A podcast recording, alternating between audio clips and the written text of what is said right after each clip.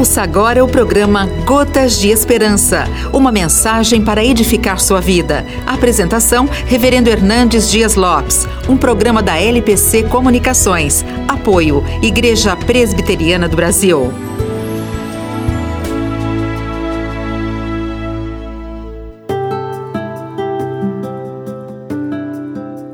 A depressão é a causa de muitas doenças e o principal motivo para o suicídio.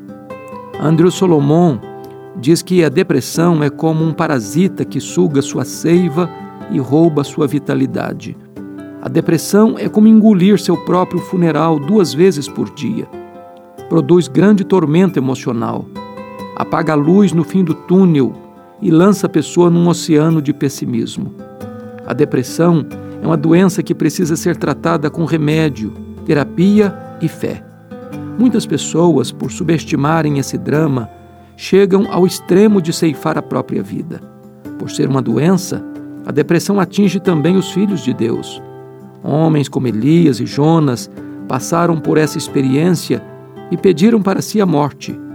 Homens piedosos como David Brainerd, John Bunyan, William Cowper lidaram com esse drama. Muitos servos e servas de Deus estão lutando bravamente contra essa doença que atinge a mente, o corpo e a alma. É preciso dizer que há esperança para os que enfrentam a depressão, há cura para ela. Deus tirou o profeta Elias da caverna da depressão e lhe restaurou a alma e o ministério. Nós devemos orar ao Senhor como fez o salmista: Tira a minha alma do cárcere. O sol voltará a brilhar e as cinzas da tristeza serão substituídas pelo óleo da alegria.